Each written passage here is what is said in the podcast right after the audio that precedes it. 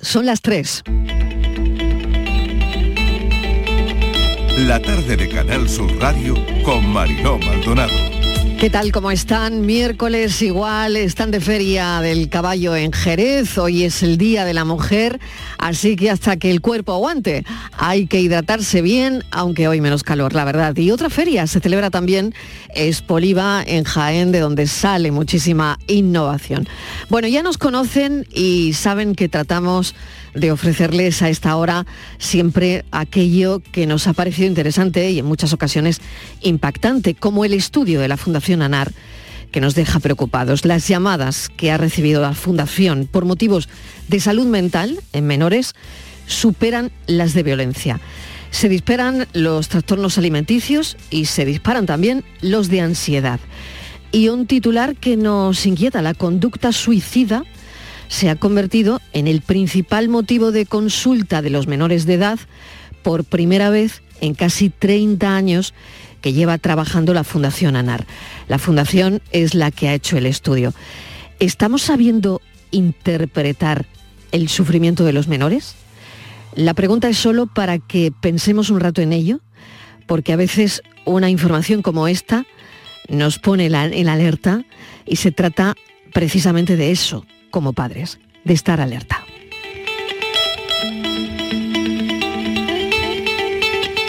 Vamos a la economía y a la de los autónomos y vamos a hablar de deuda. ¿Cómo se endeuda un autónomo? Todo un desafío. Los autónomos pueden enfrentarse a diferentes tipos de deudas, los préstamos comerciales, los créditos personales, esto es un suma y sigue. No olvidemos tampoco las deudas con proveedores o tirar de tarjeta de crédito porque, eh, bueno, igual en un mes viene la cosa bastante mal y el autónomo tira de tarjeta, ¿no? Les comento un caso que hemos conocido en el diario de Sevilla, una mujer que trabajó varios años como dependienta en varias tiendas de ropa, se decide en el año 2017 a montar su propio negocio. Hasta ahí bien. Bueno, pues ella pensó que trabajar para ella pues sería mucho más rentable que seguir trabajando para otros.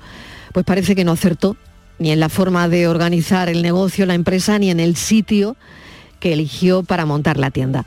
Así que cerró a los seis meses.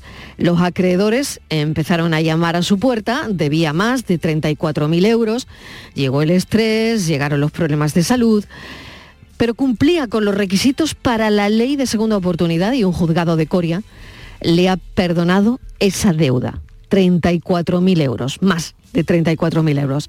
Así que, por lo que pueda pasar, hoy queremos saber qué dice exactamente la ley de segunda oportunidad y sobre todo saber qué requisitos hay que cumplir para acogerse a ella.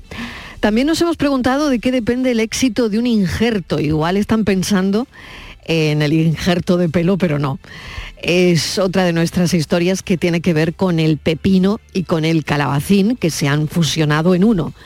No sabemos si sabe más a calabacín o si sabe más a pepino, pero trataremos de resolver el misterio en, en, este tiempo de actualidad, porque el éxito de un injerto, sea de pelo o de plantas, depende siempre de la compatibilidad, así que la vida misma. Bienvenidos a la tarde.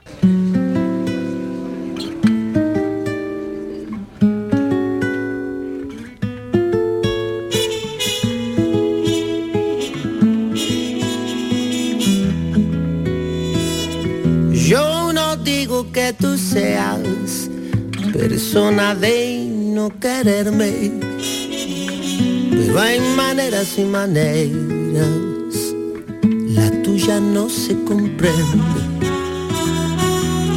Tú me vienes a deshoras, yo te aguanto el ruido, tú vienes acompañada, yo me hago el dormido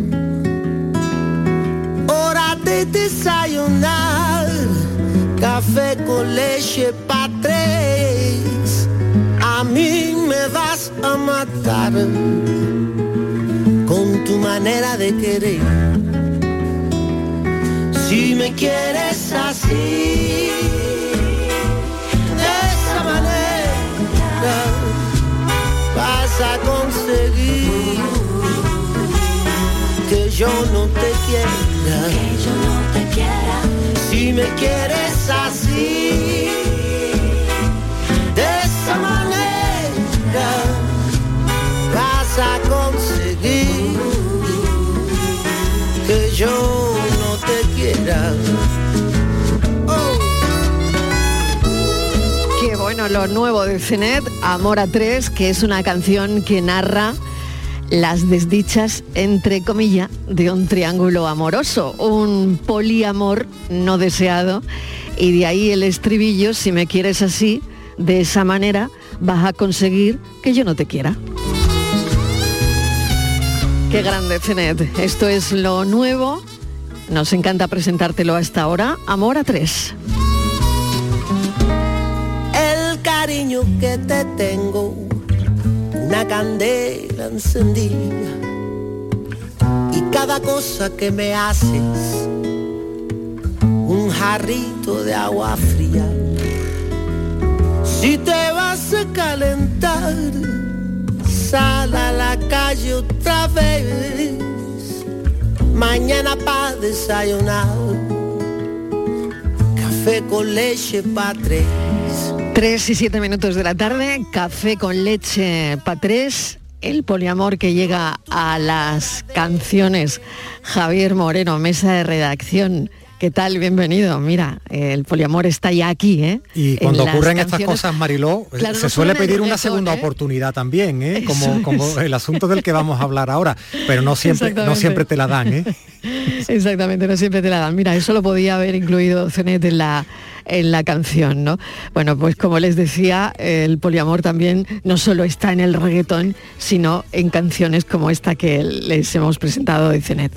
Vamos con esos juzgados de Coria del Río que han perdonado más de 34.000 euros a una autónoma que fracasó en su emprendimiento. La Asociación de Ayuda al Endeudamiento ha conseguido la exoneración de todas esas deudas acumuladas. Javier. a esta autónoma sevillana que tras trabajar varios años como dependienta en varias tiendas de ropa, pues se decidió en 2007 a montar, en 2017, perdón, a montar su propio negocio haciendo pues la misma actividad, contando con una buena experiencia como vendedora. Pues pensó que trabajar para ella sería mucho más rentable que seguir siendo asalariada. No obstante, se dio cuenta muy prontito de que no acertó ni en la forma de organizar el negocio ni en el espacio elegido para ello y tuvo que cerrar sus puertas, fíjate, a los seis meses. Tras el fracaso tuvo que pedir préstamos para pagar a proveedores y acreedores financieros, pero bueno, ha tenido suerte, está esa ley de la segunda oportunidad.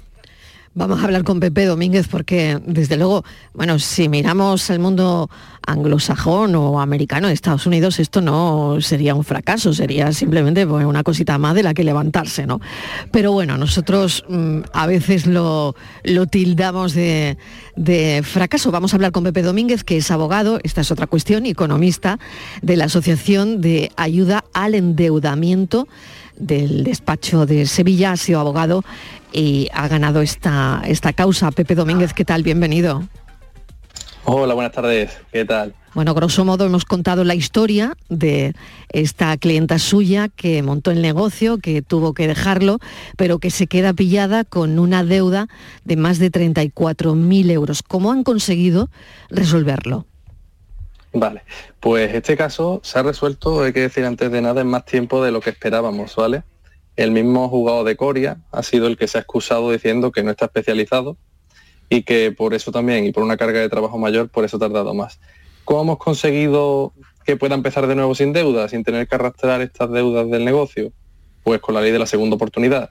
Este procedimiento se aprobó en España en 2015, también siempre tarde, como habéis dicho ya en el mundo anglosajón, este procedimiento no es nuevo y, Mm. y se lleva aplicando muchísimo tiempo, el de la bancarrota. Y, nada, de 2015 se puede hacer en España también. ¿Qué ha hecho esta mujer? Bueno, en primer lugar, no hizo lo más adecuado, que era pedir préstamos para pagar esas deudas que dejó colgadas con el negocio. Pero bueno, después de ello dio con nosotros y, y se animó a hacer la ley de la segunda oportunidad, que es lo que debió haber hecho desde un principio. Una vez haces esto, el juzgado en primer lugar te protege para que no te embarguen y luego, si cumples una serie de requisitos, pues te perdona las deudas para que empieces de nuevo. El problema, Pepe, eh, digo el problema o la situación es que esto abre la puerta a un, a un escenario que puede ser eh, de, perdón, de condonación de deudas de todo tipo o, esta es de un tipo específico, por un emprendimiento, por una cuestión empresarial? Vale. El hecho de que sea por una cuestión empresarial no es relevante del todo. ¿Me explico?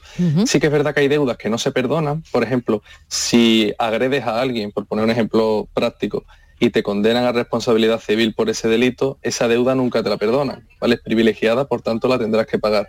Pero si son deudas contractuales, en este caso, pues algún préstamo, algún contrato de arrendamiento, como ha sido también el caso en un local, eh, si es alguna deuda, incluso con seguridad social y hacienda, también hay parte que se te perdona.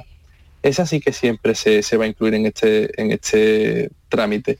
Lo que sí que tener en cuenta no es tanto las causas, que también, sino eh, las condiciones en las que se ha endeudado. Es decir, si esta persona se ha endeudado porque ha defraudado a alguien o si se ha acogido estos préstamos de mala fe a sabiendas de que no los iba a devolver y se demuestra que ha sido así, en ese caso obviamente no te condonan la deuda. Pero en el caso de que fortuitamente no puedas pagarla, sí que acabas, siempre y cuando solicites esto como marca la ley, sí que acabas sin deuda. ¿vale? También hay que puntualizar una cosa. por ejemplo, esta mujer le perdonan la deuda ahora, pero ahora tiene cinco años en los que pudiendo volver a solicitar créditos, no puede volver a pedir la ley de la segunda oportunidad. Eso es, importante. Esto está hecho para que pida una segunda oportunidad, no una segunda, una tercera, una cuarta. No, esa no es la idea. Vale, solo una segunda oportunidad. Otra cosa. Claro. Ella puede, eh, con esta historia, volver a solicitar un crédito para volver a emprender. Pues claro, creo que esto es, claro, esto es importante, es significativo, por, justo por lo que decía antes, ¿no? Eh, hay otros países donde, bueno, esto no se tilda de fracaso. Te ha ido mal un negocio, pero tú eres una persona emprendedora y vuelves a intentarlo. Entonces, eh, ¿cómo se queda la situación? Eh, ¿Ella puede volver a pedir un crédito para montar otro negocio? Claro que sí, o incluso si quisiera sacar una hipoteca para comprarse una casa, podría perfectamente igual que otro ciudadano, acreditando solvencia y lo que le pida el banco. Pero ella a día de hoy puede montar otro negocio y pedir un préstamo, un crédito ICO o lo que sea, para montarlo. Al final la ley lo que busca es eso, que no se tilde esto de fracaso, sino que sea una puerta a haber aprendido de un cierre de negocio porque no fue rentable anteriormente y que empiece ahora con otro que sí lo sea. Eso aprendiendo al final de los errores que ha cometido. Mm. ¿Tienen idea de, cuántas personas se acogen a esta ley? Porque, bueno, hemos visto lo que hemos vivido en la, en la pandemia ha sido tremendo, eh, con empresas que, que tenían que cerrar, con empresas que tenían que, bueno, jugarse su patrimonio personal por otro lado. Y cuando ha llegado la hora de devolver los créditos SICO, ha habido empresas que todavía no se habían recuperado. Sí, sí, totalmente. Eh, de hecho, ese fue un punto de inflexión en la ley. Primero, la pandemia, que en un principio sí que redujo mucho el número de concursos por esta eh, moratoria de los créditos y todas estas ayudas cortoplacistas que dio el gobierno en el inicio. Pero claro, cuando se acabaron estas ayudas y todo volvió a la nueva normalidad, los concursos se dispararon. Entonces, eh, pasamos de un escenario donde la ley de la segunda oportunidad sí que había ya gente conociéndola, pero justo después de la pandemia eh, despegaron, en toda España además, ¿vale? Mm. Y en cuanto al número actual, te lo tengo aquí delante, dame un segundo. Muy bien. A ver si puedo mirar el de Andalucía. ya damos el dato y nos quedamos tranquilos, que era la última cuestión que, teníamos. claro que pues sí. si lo tiene a mano, estupendo. Sí, sí que lo tengo. Eso siempre al final lo tenemos que mirar porque no deja de ser nuestra presencia en el mercado, por así decirlo. vale. Anualmente. Aparece ahí el dato, ¿no? Sí, sí, me está cargando un ah, segundo. Vale, lo, estamos mirando en, directo, pero queremos ofrecerles eh, a los oyentes, bueno, pues los datos como son y a mí me parecía interesante saber cuántas personas se acogen Ahora mismo, a esta ley. trimestralmente, trimestralmente en Andalucía solo estamos hablando de más de 200 concursos. O sea, 200 personas trimestralmente piden eh, empezar de nuevo financieramente. ¿Vale? Teniendo en cuenta que todavía esto es desconocido, que mucha gente ni, ni se entera, y también te diciendo que estos son solo personas físicas, ¿vale? No contando ni siquiera las empresas que seguramente sean más del doble. Por tanto, mm, imagínate, si el Banco de España dice que los créditos ICO, por ejemplo, ahora van a entrar en mora más de, pues fíjate, ya estamos en un 10% creo, más del 50% se prevén que no se vayan a pagar como se concedieron. El número de concursos ahora es alto, pero el año que viene mm, ni me atrevería a predecir cuánto van a ser, pero puede doblarse. Pepe, y las entidades, eh, a ver si la expresión es correcta, las damnificadas, ¿no? Los bancos, los que prestan el dinero, se han quedado contentas, van a recurrir, mm, están indefensas ante esta ley. En este caso, el auto de Coria es irrecurrible, ¿vale? Ya se pudo recurrir la conclusión en su día, no se recurrió, entonces no, ya es irrecurrible y tienen que asumirla. La única forma en la que se pueden oponer a, esta exoneración es precisamente demostrar que la deudora ha obrado de mala fe. Pero para eso deberían argumentar si existe un antecedente penal en los últimos 10 años, si esta mujer ya se ha acogido a la ley de la segunda oportunidad en los últimos 5, o si ellos han sido perjudicados eh, por alguna ocultación de información que esta mujer ha hecho. Si no son capaces de hacer eso en 10 días, se acabó, ya tienen que asumir y, se quedan sin cobrar. Hablamos de entidades de crédito, pero también pueden ser, como ha sido este caso, el arrendador del local, tampoco cobra. Pues qué interesante todo esto. Mm, Pepe Domínguez, le agradecemos enormemente que nos haya aclarado y bueno, ojalá le pueda servir a alguien, ¿de acuerdo? Genial, pues muchísimas gracias. Muchísimas gracias, Pepe Domínguez, es abogado y economista de una asociación que, ayuda precisamente a las personas que le hayan ocurrido algo parecido. Asociación de Ayuda al Endeudamiento se llama. Muchísimas gracias. buena tarde. Buena tarde. 3 y 16 de la tarde. Eh, vamos a la conducción, que también nos interesa ese asunto hoy. Leer papeles mientras se conduce, dar palmas, sostener el móvil con la mano derecha, mirar redes, grabar con el móvil llevar auriculares puestos. Eh, son algunas de las distracciones e infracciones que las cámaras de la DGT siguen captando, Javier. Así es, no en vano las distracciones al volante son causantes de decenas de accidentes diarios, tal y como recoge un estudio dirigido por la Fundación Línea Directa. Mira, en la última década han muerto 6.200 personas por despistes mientras conducían. El móvil, por supuesto, la principal distracción. El estudio achaca el alza de la letalidad también al exceso de velocidad, pues las sanciones por este motivo han aumentado en un 26% después de la pandemia. A ver cómo lo ve Santiago Velázquez, que es director de comunicación de la Fundación Línea Directa. Santiago, ¿qué tal? Bienvenido, ¿cómo está? Muchas gracias. Bueno, gracias por acompañarnos. ¿Qué, qué le dicen a usted estos datos?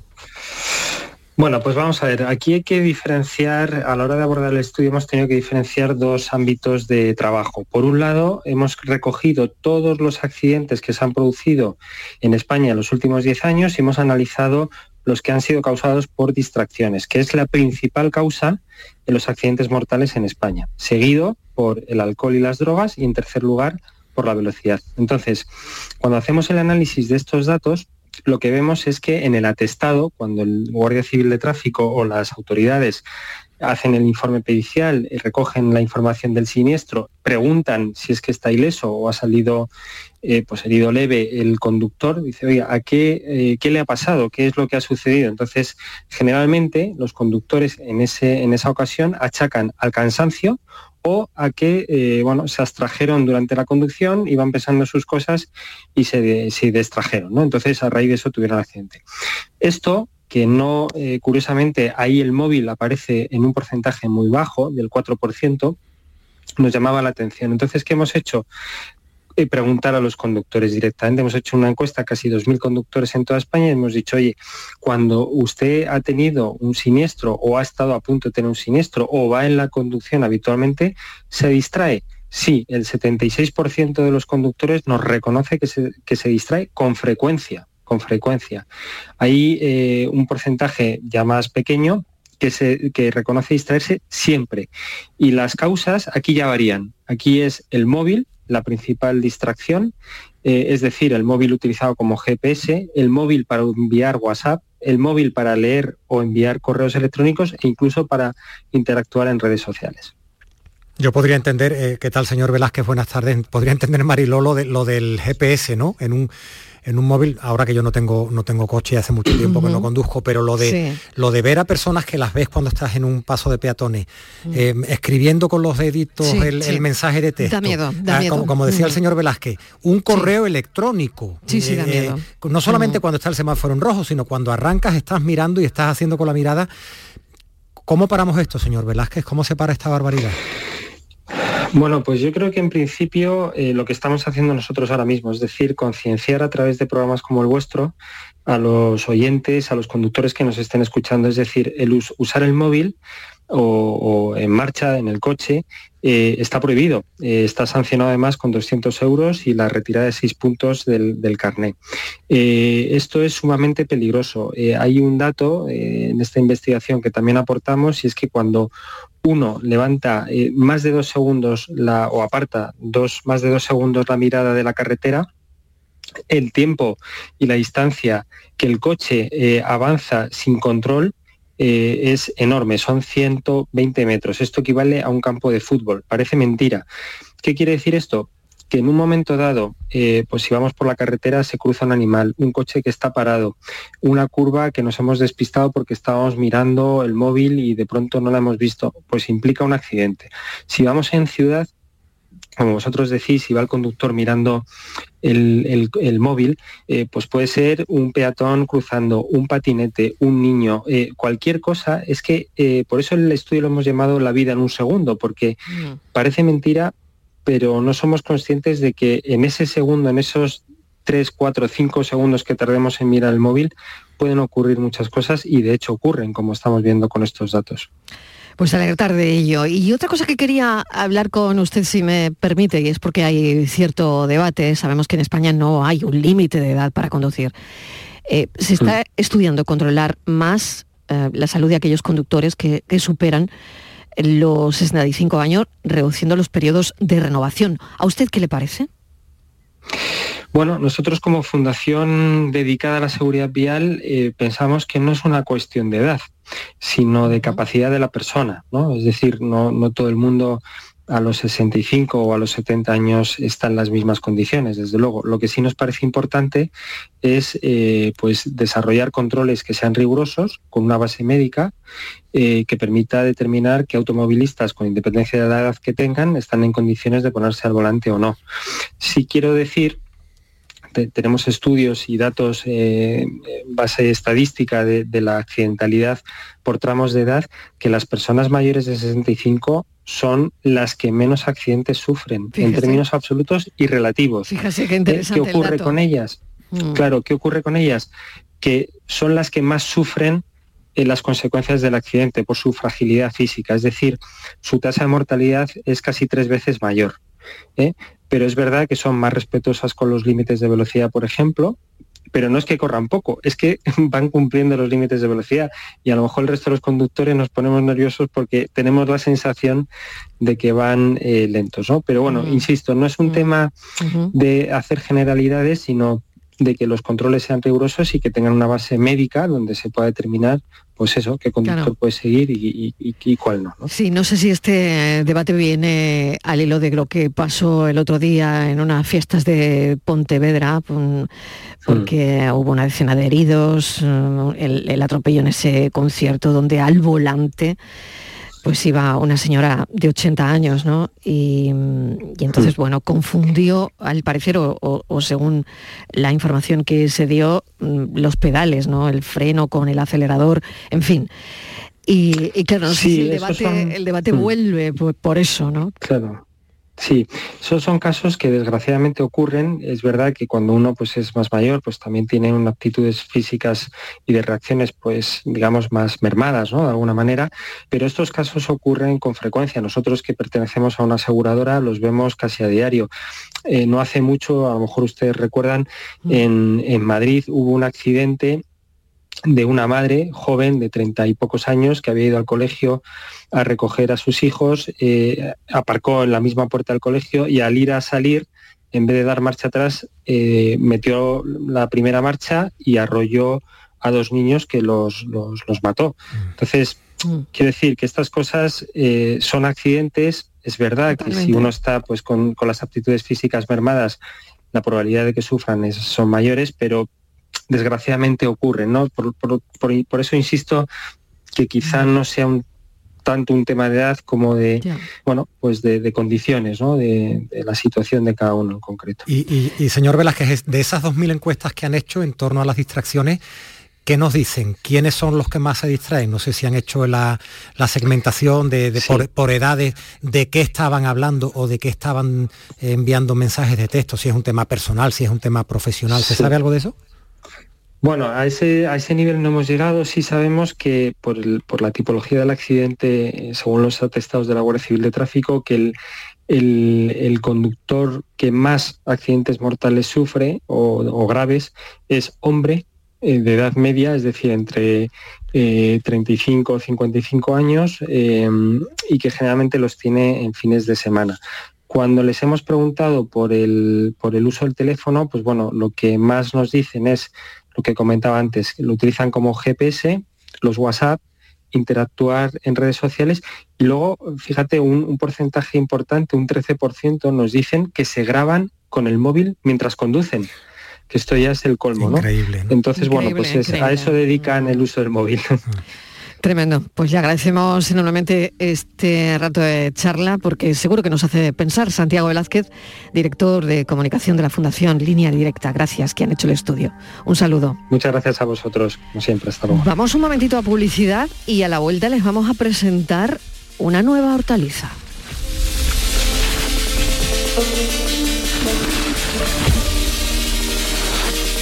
La tarde de Canal Sur Radio con Mariló Maldonado. También en nuestra app y en canalsur.es. Desde los orígenes de la vida, el aceite de oliva ha sido uno de los elementos que ha unido civilizaciones. Ha recorrido continentes, ha servido para curar, para conservar, para vivir. Árbol mitológico, el olivo, que ofrece el elixir de los dioses. Expoliva, contenemos la historia. Expoliva 2023, del 10 al 13 de mayo en Jaén. ¿Te has fijado en los ricos? Nos referimos a esos ricos en sobremesas, en rayos de sol, en libros, en atardeceres. Ricos en tiempo libre, en improvisar, en dejarse llevar. Ricos, muy ricos en risas, en conversaciones, en tranquilidad. Cada viernes puedes ganar hasta 6 millones de euros con el cuponazo de la 11. Cuponazo de la 11. Ser rico en vivir. A todos los que jugáis a la 11, bien jugado. Juega responsablemente y solo si eres mayor de edad.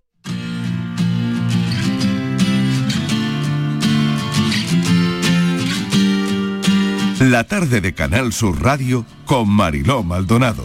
Aquí nos interesa todo, incluso una nueva hortaliza que tenemos que presentarles. Eh, se va a comercializar, yo creo que ha empezado ya. Fusiona el pepino y el calabacín y se puede comer crudo o cocinado.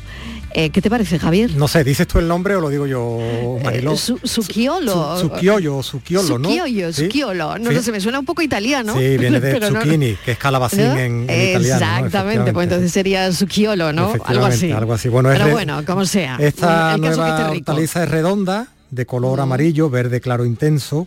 Ha llegado desde Sudamérica y está adaptada en Almería para su cultivo en invernaderos, una denominación que mezcla el nombre, como estábamos comentando, en italiano del, del pepino y del calabacín, ¿no? ya que mezcla características de ambos productos. ¿no? Ha llegado al mercado y dicen que es fruto de cinco años de investigación conjunta de un grupo biotecnológico almeriense y el Instituto de Investigación y Formación Agraria y Pesquera de, de Andalucía. En fin, habrá que probarlo, ¿no? Habrá ya, que probarlo claro que y, sí, y, a ver qué claro características sí. dicen organolépticas uh -huh. tiene este -huh. Claro, a preguntar qué sabe, ¿no? A, ver. a preguntar qué sabe. Francisco Bermúdez, eh, director general de Beyond Eh, Francisco, bienvenido. Eh, buenas tardes, muchas gracias. ¿A qué sabe? Porque usted lo habrá probado, ¿no?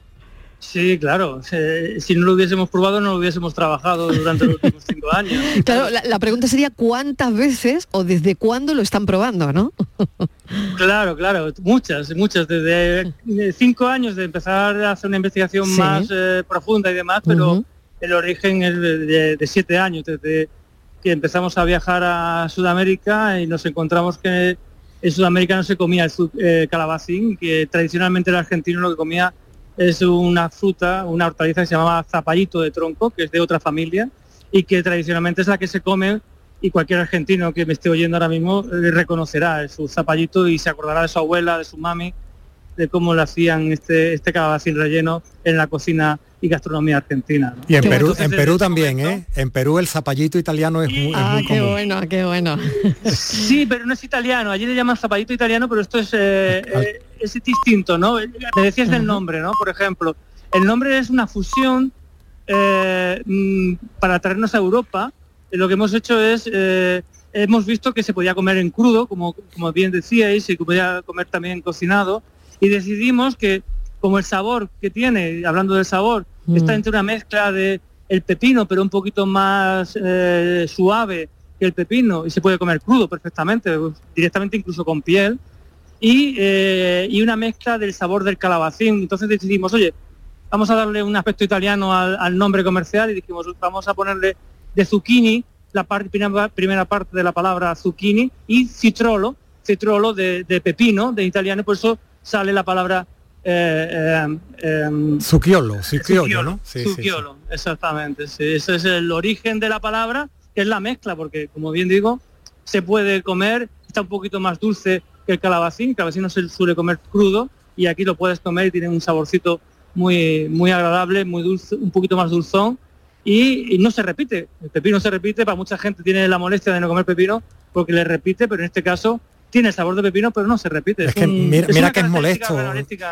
Mariló, mira que es molesto que te pidas una ensalada en un sitio y te pongan pepino en la, ensalada. Sí, porque te da luego como cosas, si tienes que trabajar o si tienes una reunión o este tipo de cosas, luego, eh, claro, te, corta mucho, ¿no?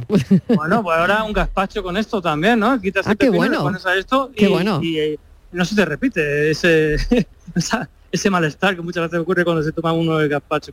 ¿Y por qué lo traen, Francisco? ¿Por qué lo traen al mercado? Porque han, han pues visto que es un producto por sabor, por porque, porque es redondo y se puede envasar más fácil. ¿Qué análisis hacen ustedes cuando introducen este tipo de productos? Mira, pues lo hacemos porque primero el, proyecto es un proyecto de carácter social, o sea, nuestro grupo de investigación el primero se da cuenta de que es un producto en desuso, ¿vale? Es una hortaliza en desuso, una hortaliza NUS que le llaman y, decidimos eh, rescatarla para introducirla dentro del mercado europeo. Primero porque mm, eh, la Unión Europea va pidiendo biodiversidad y es una eh, forma de generar biodiversidad en Europa. segundo, porque entendemos que podría tener una cabida en las hortalizas, en el cultivo de hortalizas del sur de España, en Almería, Andalucía, eh, como una alternativa de cultivo para el agricultor, ¿no? Entre lo que sería el calabacín y el pepino. Y nosotros lo que hemos hecho es adaptarlo al cultivo de invernadero de Almería. Es una planta que se cultiva en, campo abierto, rastrera, y aquí lo que hemos hecho es eh, adaptar la genética que se pueda cultivar en cultivo vertical, ¿no? Y tercero, porque creemos que es una, es una, planta que, o una hortaliza que se puede enriquecer la, la, eh, la gastronomía del consumidor final creemos perfectamente que tiene cumplía todas las características para poder ser un producto de éxito. ¿Cuál cree usted que serán las semillas del mañana? Porque continuamente eh, lo vemos, ¿no? Con esto del calabacín y el pepino, se esfuerzan continuamente por lograr mejoras, innovaciones de vanguardia. Eh, todo esto, como usted decía, beneficia a cultivadores, a los vendedores minoristas y al final a quien lo compra, ¿no? Pero ¿cuáles serían para usted esas semillas del mañana? Pues eh, esas semillas que son resultado de esas nuevas, esas hortalizas o, frutas, para mí la tendencia de, eh, la mejora genética de los últimos años ha ido a buscar plantas que fueran más productivas, más resistentes a enfermedades. Eh, y en los últimos años, con ese trabajo de mejora genética, se ha ido olvidando de muchos otros aspectos, como puede ser el sabor. En los últimos años, la tendencia de las casas de semillas y las empresas que hacen mejora ha ido a introducir sabor porque era una reivindicación del consumidor final. Y hoy mm.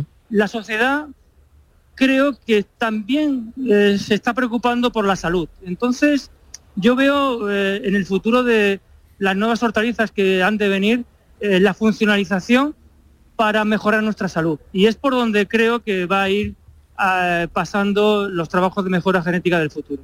Qué interesante. Sabor, salud Y yo no sé si añadiría, el señor Bermúdez, también frescura, ¿no? Porque a mí me da mucha pena por ejemplo, que me duren pocos, ¿no? Las hortalizas, y no sé si será porque también me da poco tiempo de ir al mercado, ¿no? Pero claro, eh, pero claro no sé si si trabajar en esa idea de que un tomate dure un poco más, que un pimiento eh, dure, mm, tenga mayor conservación, no sé si eso se puede conseguir o estamos hablando de algo, de un imposible. No, eso se consigue. Eh, el, inconveniente es que eh, la sociedad cada vez quiere el producto eh, más todo tiempo. el año. Claro, todo el año y más tiempo, fresco, ¿no? Claro. Claro, claro, fresco. Lo que mm. ocurre es con las frutas y las hortalizas, el tomate que nos comemos habitualmente, es que sí que se le ha introducido genes, el gen ring, eh, que son genes que permiten mejor post cosecha del tomate, pero sacrifica el sabor y hace también que tú tengas que recolectar para satisfacer esa frescura eh, y esa durabilidad en la cadena de distribución, tengas que recolectar el tomate no en el punto justo de maduración, sino un poquito antes para que dure más eh, con mayor frescura. Y eso, eso hace que el producto sacrifique muchas cosas, como estamos diciendo, pues eh, sabor y frescura. ¿Cómo se solucionará? Pues yo entiendo que con el producto de cercanía, con los nuevos sistemas o propuestas de agricultura vertical que se están planteando, eh, mm, va a ser difícil eh, que un producto que es de origen natural llegue a conseguir la satisfacción de todo el mundo. Pero bueno, la tecnología llegará y llegará para mejorar muchas de las cosas, igual que, llega.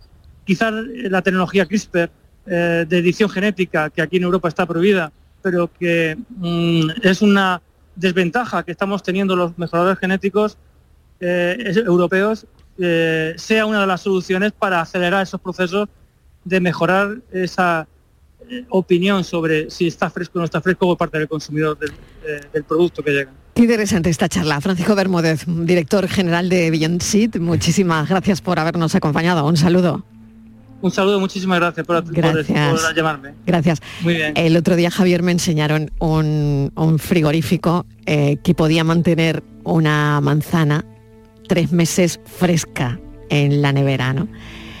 Pero claro, cuando pregunté el precio, digo, mejor voy al mercado todos los días. ¿El precio de la manzana o del frigorífico? No, del frigorífico, del frigorífico. Yo iba a hacer una, una, no, no, no, es que este frigorífico te mantiene fresco, te dura la fruta tres meses y digo, madre mía, pero ya, ya te digo, el precio no es para todos los bolsillos. Mira, que yo iba a hacer una, una broma sobre un mm. asunto que me espanta personalmente y yo creo que lo mm. podemos tocar un día, es la, la moda de, empaquetar la fruta a la que le quitas la piel en corcho mm. blanco, ¿no? En el, en el poliestileno expandido y mucho plástico, mucho plástico, una piña troceada, una naranja troceada en un supermercado, que está cada vez más de moda. El otro día lo he visto en un mercado en Sevilla, en un mercado donde la, tendencia tiene que ser otra, ¿no? Ese producto de cercanía, en un, producto fresco de cercanía que lo acabas de comprar, pues no, lo estaban troceando, dice que el público pues le pide en el mercado de Triana, sin irme muy lejos, y el público se lo pide troceadito y en, y en el tapercito este de corcho blanco con plástico para poder llevárselo al trabajo y desayunar. Ese es un tema que podemos tocar un día porque vaya totalmente buen tema buen tema porque claro vamos a lo fácil no y hasta qué punto no muchísimas gracias Javier por hoy. Mañana más. Un abrazo hasta mañana. Vamos con la foto del día. Tras varios días de fastos y celebraciones, por fin Carlos III fue coronado rey de Inglaterra. Como no podía ser de otro modo, el primer retrato oficial de su majestad nos ha hecho esperar. Obra del fotógrafo Hugo Burnán, el retrato oficial de Carlos III viene a resumir lo que han sido los días de celebración de la coronación, tradición, solemnidad y mensajes subliminares. Con una estética propia de las monarquías de siglos pasados, el rey Carlos III posa con los mismos elementos seculares y sagrados con los que fue coronado. Tradición en estado puro, para una de las monarquías más antiguas y anticuadas de Europa, aunque también de las más respetadas, a pesar de todo. Un halo de solemnidad se desprende de la foto como mensaje para todos aquellos que nunca creyeron llegar a verle sentado en el trono. Un reportaje oficial en, en el que la acompaña la reina consorte y parte de su familia, que no toda. Nuevo mensaje para quien quiera entender. Críticas aparte, que ha recibido muchas, lo cierto es que no se le puede pedir más a esta imagen. Pues como se suele decir, a veces una imagen vale más que mil palabras y esta ocasión es una de ellas.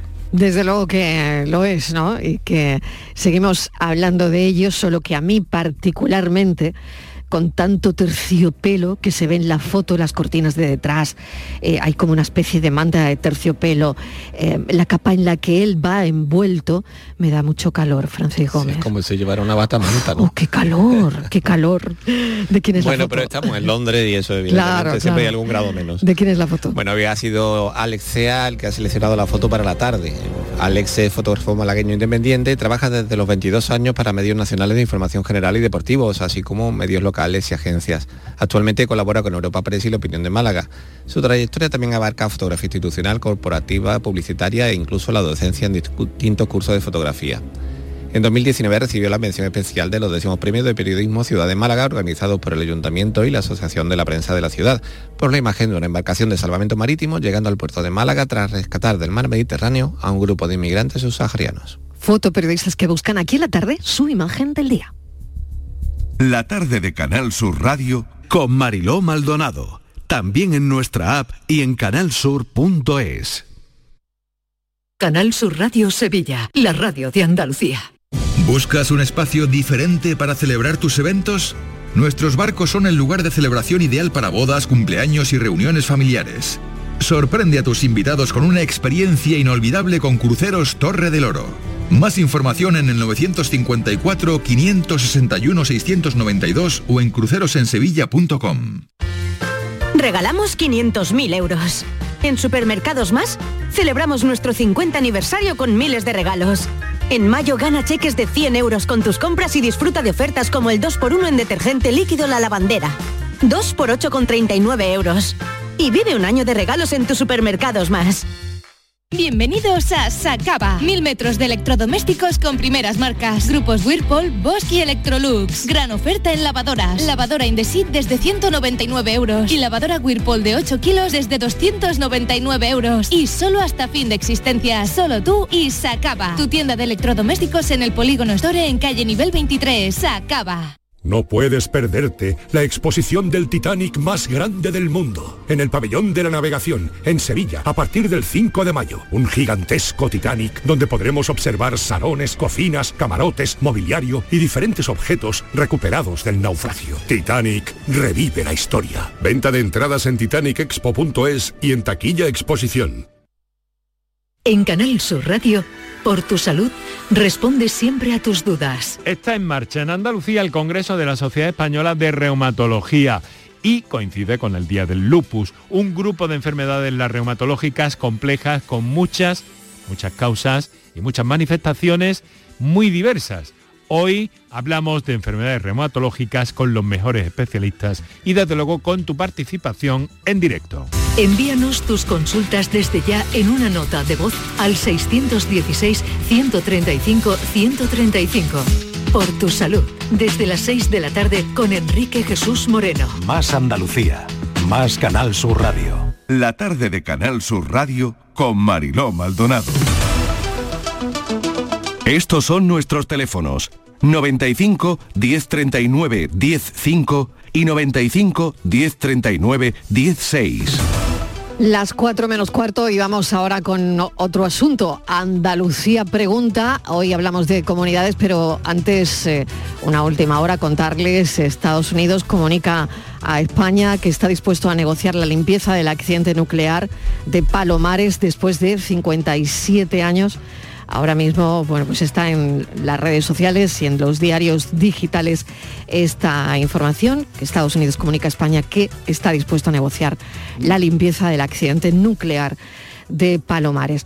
Bueno, dicho esto, vamos con Andalucía Pregunta y recordamos los teléfonos 670 94 30 15, 670 940 200 por si quieren mandarnos un audio, un mensaje de audio. Hoy está con nosotros Rafa del Olmo. Rafa, ¿qué tal? Bienvenido. Muy buenas tardes, gracias. Muy buenas tardes. Y está también mmm, en la mesa de redacción Estíbaliz Martínez. Hola, buenas ¿qué tardes. tal? Buenas Bienvenida. tardes, buenas tardes. Vamos con todo, la sequía y las piscinas. Pues sí, vamos a empezar con ese tema, Marilo, porque ya se están empezando incluso a negociar, estamos ya en puertas de que empiecen a abrirse las piscinas, tanto privadas, de casas privadas, como las que son de comunidades y el llenado de las piscinas, bueno, pues parece que está en el punto de mira de los administradores, porque hay muchos vecinos que, que les consultan, que quieren modificarlo, porque eso no sé si está recogido en estatutos, ahora no lo va a contar Rafael. La situación de sequía, la, verdad es que tenemos encima, Mariló, es muy preocupante y hay que tomar conciencia de que el agua lo tenemos que, limitar, ¿no? Y sí es verdad que hemos visto estos días en prensa que varios administradores de, fincas, de, pues sí, varios administradores de fincas han, han apelado a la responsabilidad de los vecinos y sobre todo que tengan en cuenta el tema de, la piscina. Yo me imagino que en la mayoría de los casos la piscina se mantiene el agua y lo que hay durante todo el año y lo que habrá que hacer un tratamiento para recuperarla. Pero no sé cómo lo están llevando en las urbanizaciones y los administradores. Bueno, es un problema gravísimo, no solamente por el llenado de la piscina, que es lo que vamos a comentar en primer lugar, sino también por el tema de las zonas verdes que, rodean las piscinas. Las piscinas, aquí en Sevilla al menos, y creo que en toda Andalucía igual, eh, los bandos y las ordenanzas municipales establecen que se puede reponer el agua perdida. Efectivamente, durante el invierno se mantiene el agua y luego se hace un tratamiento eh, al, principio de la temporada para, poder recuperar la limpieza y la transparencia del agua que se ha mantenido durante todo el invierno y bueno, lógicamente por evaporación se ha perdido agua en todos esos vasos de todas esas piscinas. Ese agua sí se puede reponer, por ahora se puede reponer, es esos, esos 4, 5, 6 centímetros que por ejemplo pueden faltar para llegar hasta el skimmer. Lo que no podemos hacer es llenar las piscinas en, su totalidad. Por ejemplo, en aquellos casos en los que se haya hecho necesaria una obra de rehabilitación del vaso, el vaso haya ido a ser vaciado, lo que no podemos hacer es llenarla ex novo en su totalidad reposición sí, pero no podemos llenarla. Siempre que estemos hablando de agua potable, claro está, sí se puede llenar con agua de pozo pero la mayor parte de los casos estas piscinas se llenan con agua potable y por lo tanto eh, si se ha hecho alguna obra de rehabilitación va a ser imposible llenarlas de conformidad con las normas existentes. Y hay un aspecto muy importante, no solamente es que haya una norma y que haya unas sanciones, sino también hemos hecho los administradores de fincas de Sevilla y de Andalucía eh, un llamamiento a la responsabilidad, al civismo, a la solidaridad. No es que no solamente no podamos llenar las piscinas, es que puede llegar un momento en donde el suministro de agua para beber y para bañarnos tenga que ser racionado también. Y esto es muy importante, hay que ser conscientes de ello tercer aspecto, como decía al principio, es el riego de las zonas verdes. El riego de las zonas verdes está prohibido ahora mismo. Los césped eh, si se han seguido las normas imperantes, las normas promulgadas, no han podido ser, mm, no han podido ser mm, estos regados con agua eh, de la red, en todo caso con agua de pozo o con agua no potable. Esto ha originado que en muchos, casos los céspedes que rodean a las piscinas eh, hayan desaparecido o estén a punto de desaparecer, cosa que algunos de nuestros clientes tampoco entienden y ahí es donde de nuevo hay que hacer un llamamiento a la solidaridad y al civismo. Eh, el riego con agua no potable no es precisamente barato, en algunos casos lo hemos calculado y supone un coste muy importante para las comunidades. En fin, tenemos una situación muy difícil y por terminar con el tema, es una situación que probablemente se haga aún más difícil a partir del mes de junio. Si la situación climatológica no cambia, que parece ser que no va a cambiar, eh, nos imaginamos que las mm, eh, medidas venideras van a ser incluso aún más duras de las que estamos sufriendo ahora mismo. ¿Y el tema de las duchas en las piscinas? Eso es con agua potable, ¿no? Eso ahora mismo es, suponemos que esto va, va, a ser algo de las primeras cosas que se van a tener que suprimir las duchas. Ahora mismo eh, no hay ninguna norma al respecto que yo recuerde y por lo tanto si hay una piscina abierta en el día de hoy con duchas funcionando, pues podrán utilizarse. Pero supongo que esto es algo que también se va a restringir muy mucho en los próximos días o las próximas semanas. Muy bien, vamos a recordar de nuevo el teléfono del programa por si pueden o quieren ponerse en contacto con Rafael del Olmo porque tengan algún problema de convivencia en la comunidad donde viven.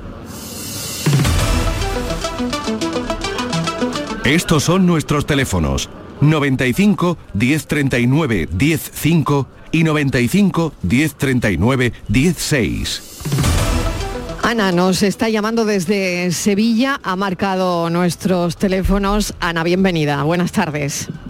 Hola, buenas tardes. Adelante, cuéntenos. Buenas tardes. Bueno, pues eh, buenas tardes, Rafael.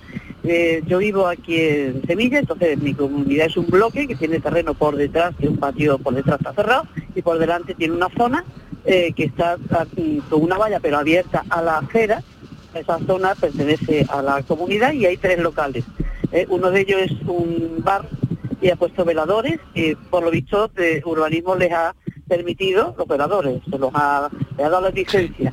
Pero entonces resulta que hay vecinos que dicen que esto es terreno privado y no se pueden poner veladores si no hay la conformidad de los vecinos. Y como uno que diga que no, no se pueden poner. Entonces, eh, en, lo- en la ley de propiedad horizontal, ay, la ley, perdón, eh, en la normativa del 2013, que se ha rectificado en el 2020 por el COVID, pero sigue siendo la misma, por lo visto dice urbanismo que sí se pueden poner veladores en terrenos privados de uso público, puesto que como hay locales, mm, pueden entrar las personas, eh, el público. Entonces, eh, y hay vecinos que dicen que no. Entonces, yo, en, en nuestra ley de propiedad horizontal, como mm, que una de 1986 y la he recuperado ahora en- el 23 y en la misma, pone que los locales pueden poner luminarias, escaparates, no sé, pero no especifica nada de si veladores, no veladores. Entonces, hay algunos vecinos que no quieren veladores, pero dice urbanismo que sí se pueden poner a partir de la ley de 2013. Y, y esto es una guerra, entonces yo quisiera saber si en ese terreno que está abierto al público y ellos tienen sus horarios, ellos dicen que tienen todos los papeles y esto es zona del, del bloque, pero que pueden entrar la gente. ¿Se pueden poner veladores o, o- o- o no? Vale, una pregunta, señora. El, el suelo es, eh, es un elemento, supongo que, mm, eh, vía pública, ¿no? Es decir, ni es propiedad de la comunidad, ni por supuesto del propietario del local, sino que será vía pública, independientemente de que el local esté en los bajos del edificio. ¿Es así? No, no, no. En nuestro terreno llega hasta la valla y después de la valla está ya la acera. O sea, que lo tienen situado dentro de una zona comunitaria. Los veladores están dentro de una zona comunitaria, ¿verdad? Sí, efectivamente. Es así, vale, bien. Entonces hay, aquí hay dos aspectos, el administrativo y el civil. El administrativo es el que efectivamente la Gerencia Municipal de Urbanismo tiene que conceder la licencia para los veladores. Supongo que cuando la, cuando la, gerencia ha dicho que, que los veladores son conformes a norma, pues cumplirán con todos los requisitos, habrán presentado una declaración responsable y si no, pues habrá que cuestionar esa declaración responsable, solicitar información sobre la misma y ver si el bar está cumpliendo con los requisitos establecidos en esa licencia o en esa declaración responsable.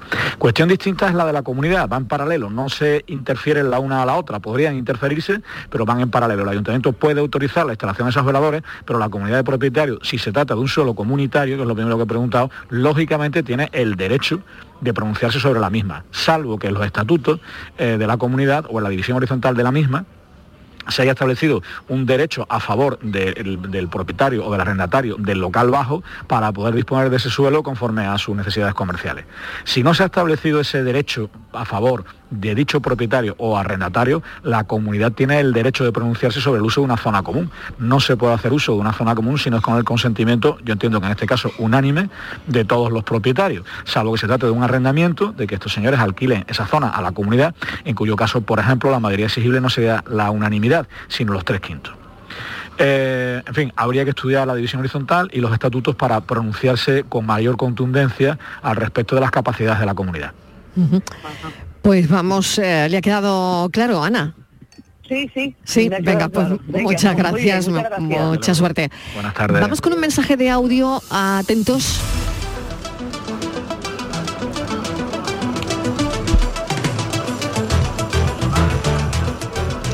Eh, hola, buenas tardes, Mariló y todo ese equipo. Eh, una pregunta para Rafael del Olmo. Yo soy Mazda de Sevilla. Eh, vivo en una intercomunidad desde hace ya 23 años, donde la intercomunidad eh, no se hacen la- las cosas conforme ley de propiedad horizontal. Yo he llamado en un par de ocasiones al Colegio de Administradores de Sevilla, dejando el mensaje donde no atienden. Eh, aquí se toman determinaciones sin los votos de los vecinos, no hay presentación de presupuesto, ni de cuota, ni de repartición de cuotas según los gastos, nada. Eh, ¿Esto cómo se puede solventar, por favor? Porque le escribo a la administradora, una administradora que ha puesto, el administrador que se ha ido, que supuestamente debe mucho dinero porque no hay factura, eso es lo que dicen, porque ya les digo que aquí no se ve nada y mm, la presidenta. Y, y vamos, mm, se pitorrean de mí, sinceramente. Bueno, pues vamos Le a ver. Sí. Agradecería que me indicaran qué forma de actuar podría hacerlo. Gracias. Vale, muchas gracias. Vale. Es que, es- Vale. Yo creo que lo tenemos claro, se ha, se ha entrecortado un poco la comunicación, pero está Sí, claro, sí, ¿no? La sí. pregunta. Sí, sí, sí, Adelante. yo creo que sí, vamos. Sí. Vamos a ver, el papel aquí del Colegio de Administradores es, muy reducido porque eh, quien, tiene la capacidad es muy reducido, solamente eh, puede, puede mm, proyectarse sobre lo que es el control deontológico del profesional, si es que es un administrador de fincas colegiado. Desconozco la situación ahora mismo respecto del colegio, ¿vale? En segundo lugar, eh, quien tiene que exigir responsabilidades al administrador y al presidente, no se olvide que quien convoca a los reuniones es el administrador, es el presidente, es la propia comunidad de propietarios. Lo que no puede tampoco haber es una situación de, entre comillas, sucesión de administradores. Este administrador lo ha puesto el anterior que tenía no sé qué problema. No, mire usted, el administrador lo designa la Junta de Propietarios o, acepta a quien se propone por parte de un propietario o por el anterior profesional, pero evidentemente tiene que ser aceptado por la Junta de Propietarios. Es la Junta de Propietarios la que tiene que pedir responsabilidades al profesional y al presidente, si es el quien no convoca la reunión, es el presidente quien tiene que convocar y es la Asamblea la que tiene que tomar las determinaciones que proceda. Y evidentemente todas eh, las decisiones de la Junta tienen que estar sometidas a la ley de propiedad horizontal. Por lo tanto, el reparto debe hacerse por coeficientes, el reparto de los gastos, salvo que hubiese otro criterio adoptado por unanimidad, etcétera, etcétera, etcétera. Pero el colegio solamente entrará en liza siempre y cuando se denuncie la actitud de un profesional colegiado, repito, que no está actuando conforme a la ética profesional exigible, pero siempre los mecanismos y, las determinaciones tienen que ser tomadas por la Junta de Propietarios. Muy bien. Bueno, pues yo creo que mm, queda bastante claro. Vamos con más asuntos, Estivaliz. Sí, vamos a una consulta que nos llega de Granada, lo hace Lola y quiere saber, eh, se ha comprado un piso, mm, se ha ido a vivir hace muy poco, y el salón y la cocina dan a una terraza, pero dice que no tiene persianas. Y quiere saber si tiene que pedir permiso a la comunidad para poner persianas al salón y a la cocina. Sí, sí. Bueno, sí, tiene que pedir permiso. Claro, en tanto en cuanto que la colocación de esas persianas suponga una modificación estética de la fachada, tiene que pedir permiso a la comunidad. He, he deducido, he entendido que no existen esas en, ninguna de esas terrazas esas persianas, por lo tanto va a suponer una alteración de la estética del edificio más que manifiesta, más que manifiesta. Por lo tanto debe someterlo a la Junta de Propietarios. Yo le aconsejo que ya aporte un modelo para evitar discusiones bizantinas sobre tamaños, colores, formas y materiales, sino que quede fijado en, una, en una, algún tipo de gráfico que se incorpore al libro de actas para que en el futuro aquellos propietarios que quieran seguir la misma política puedan seguir ese modelo y sin entrar en más discusiones. Se autoriza a partir de ahora este modelo de persiana para todos aquellos que quieran colocarla. Vamos con José de Sevilla, eh, dice estoy en paro y en mi comunidad eh, han aprobado por en reunión eh, hacer unas mejoras y esto supone unas, unas derramas en las extraordinarias. Y quiere saber si está, al estar en paro debe pagar esas derramas extraordinarias. Pues sí, este problema ya nos lo han planteado varios oyentes en todos estos años y resulta siempre muy penoso tener que decir que sí, que está obligado a pagarlo. El problema es decirle cómo puede pagarlo y eso es lo que, para lo que no tengo respuesta, evidentemente. Pero el hecho de estar en paro, en una situación de, no sé, de inseguridad económica, eh, de las muchas que todos conocemos, no exime a ninguna persona de contribuir a los gastos de su comunidad. Así que tengo que decirle que no, que el hecho de estar en paro no le exime de la misma. Bueno, eso ya en alguna ocasión, ¿verdad? Lo hemos comentado, pero no nos cansamos de comentarlo porque siempre hay personas que probablemente tengan esa esperanza. Eh. sí, es muy duro. es, muy duro, es una situación. Pero exactamente, no hay otra. Bueno, vamos con más cuestiones. Nos quedan dos minutos. A ver, rapidito. Oscar de Sevilla dice, hace, hace dos años compré eh, la vivienda en la que vivo es una obra nueva de protección oficial pública eh, y en la escritura consta como condición de que sea destinada a primera vivienda y que además eh, no se puede ser alquilada ni vendida en el plazo de 10 años. Dice, pero en mi comunidad hay concretamente dos pisos que sí se están alquilando en periodos cortos de tiempo. Eh, se lo he comunicado al administrador, el administrador ha hecho un escrito al ayuntamiento y el ayuntamiento lo que nos dice es que lo tenemos que poner, denunciar a la policía y por vía judicial. No sé, Rafael, ¿qué nos aconseja? No, por vía judicial, vamos, la, la, autoridad competente será la municipal, si es quien ha promocionado esas viviendas de protección oficial y debería ser la propia eh, autoridad municipal la que toma la carta en el asunto. Lo que pasa es que muchas veces, por desgana, por, por no meterse en problemas, por tal, miran para otro lado. Esto ha sido siempre muy frecuente, no ahora, de siempre.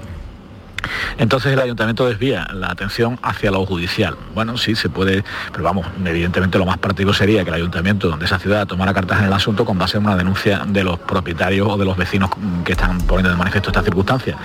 No es necesario que se denuncie ante la policía local, pero bueno, si el ayuntamiento lo que quiere es hacernos perder el tiempo, como tantas ocasiones, pues denúnciese ante la policía local.